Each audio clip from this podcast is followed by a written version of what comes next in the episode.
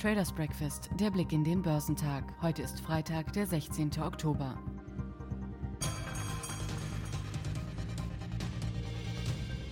Die Aktien im gesamten asiatisch-pazifischen Raum waren am Freitagnachmittag überwiegend verhalten, wobei die Stimmung an der Coronavirus-Front gedämpft war. Chinesische Festlandaktien waren am Nachmittag gemischt, wobei der Shanghai Composite um 0,27 Prozent zunahm, während der Shenzhen Component um 0,56 Prozent niedriger war. In Hongkong stieg der Hang Seng Index um 1,18 Prozent. Der japanische Nikkei sank um 0,29 Prozent und der Topix war um 0,67 Prozent rückläufig. In Südkorea notierte der Kospi um 0,83 Prozent Prozent niedriger. Die Ölpreise fielen am Morgen der asiatischen Handelsstunden, wobei der internationale Benchmark Future für Rohöl der Sorte Brent um 0,88 Prozent auf 42,78 Dollar pro Barrel fiel. Auch die US-Rohölterminkontrakte fielen um 0,83 Prozent auf 40,62 Dollar pro Barrel. Die US-Börsen haben am Donnerstag ihre anfangs klaren Verluste im Handelsverlauf sichtbar eingedämmt. Der Dow Jones schloss lediglich 0,07 Prozent tiefer. Der S&P verlor letztlich 0,15 Prozent. Dagegen stand beim Nasdaq zur Schlussglocke ein noch deutlicheres Minus von 0,72 Prozent zu Buche. Zunächst hatten einmal mehr schwindende Hoffnungen auf eine rasche Einigung auf ein weiteres Corona-Konjunkturpaket in den USA sowie deutlich steigende Corona-Neuinfektionen auf die Stimmung gedrückt. Doch offenbar nutzten einige Anleger den jüngsten Rückschlag nach der vorangegangenen Kursrallye bereits wieder zum Einstieg. Die jüngsten Unternehmenszahlen wurden unterschiedlich aufgenommen. Ein florierendes Handelsgeschäft mit Wertpapieren bescherte der US-Investmentbank Morgan Stanley in der Corona-Krise einen Gewinnsprung. Auch die Erträge stiegen im abgelaufenen Quartal deutlich. Entsprechend legten die Aktien um knapp anderthalb Prozent zu. Walgreens Boot Alliance schafften einen Kursanstieg von fast 5 Prozent, was den Spitzenplatz im Dow bedeutete. Der Pharma-Großhändler und Apothekenkonzern schnitt im vierten Geschäftsquartal trotz eines Gewinnrückgangs besser als erwartet ab. Derweil legten die Belastungen durch die Corona-Pandemie das Geschäft der Fluggesellschaft United Airlines auch im dritten Quartal lahm. Der erneute Milliardenverlust und der Umsatzeinbruch fielen schlimmer als von Analysten erwartet aus. Die Titel sanken um rund 1 Prozent.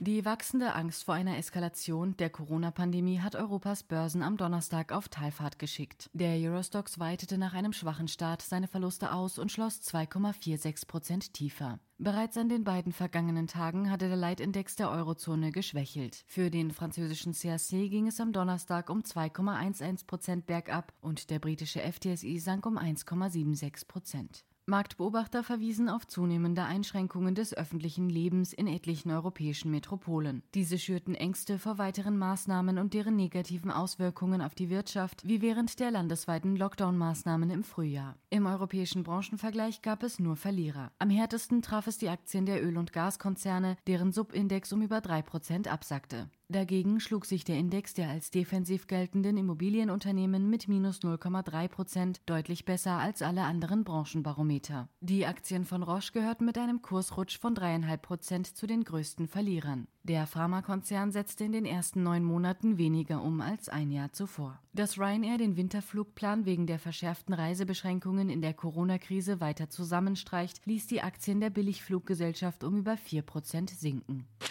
Der deutsche Aktienmarkt ist am Donnerstag unter der Last steigender Corona-Infektionen eingeknickt. Die lange hoffnungsvolle Stimmung an den Börsen schlug angesichts der zunehmenden Sorge vor erneut scharfen Einschnitten für die Wirtschaft in Angst um. Nach den strengen Vorschriften in zahlreichen Ländern, darunter Deutschland, schließen Marktexperten inzwischen auch einen erneuten Lockdown in Europa nicht mehr aus. Der DAX reagierte darauf am Ende mit einem Minus von 2,49 Prozent. Unter den Einzelwerten im DAX gab es keinen einzigen Gewinner. Es gerieten vor allem Werte unter Druck, die unter einem Konjunkturrückschlag besonders leiden würden. Im Einklang mit dem europaweit sehr schwachen Trend zählten die Autowerte im Leitindex zu den größten Verlierern. Für Volkswagen, Daimler und BMW ging es um jeweils rund drei Prozent abwärts. Im Gegenzug konnten sich die als defensiv geltenden Immobilienwerte wie Vonovia und Deutsche Wohnen mit Kursverlusten von je rund 1% noch am besten halten. Die Anleger griffen weiter nach den Papieren des Kochboxenversenders HelloFresh, der als einer der Profiteure der Pandemie gilt. Die Anteilsscheine stiegen um gut 1%. Der Kurs des Euro fiel und litt damit unter der Corona-Unsicherheit. Die Europäische Zentralbank setzte den Referenzkurs auf 1,1698 US-Dollar fest. Der Dollar kostete damit 0,8549 Euro. Euro.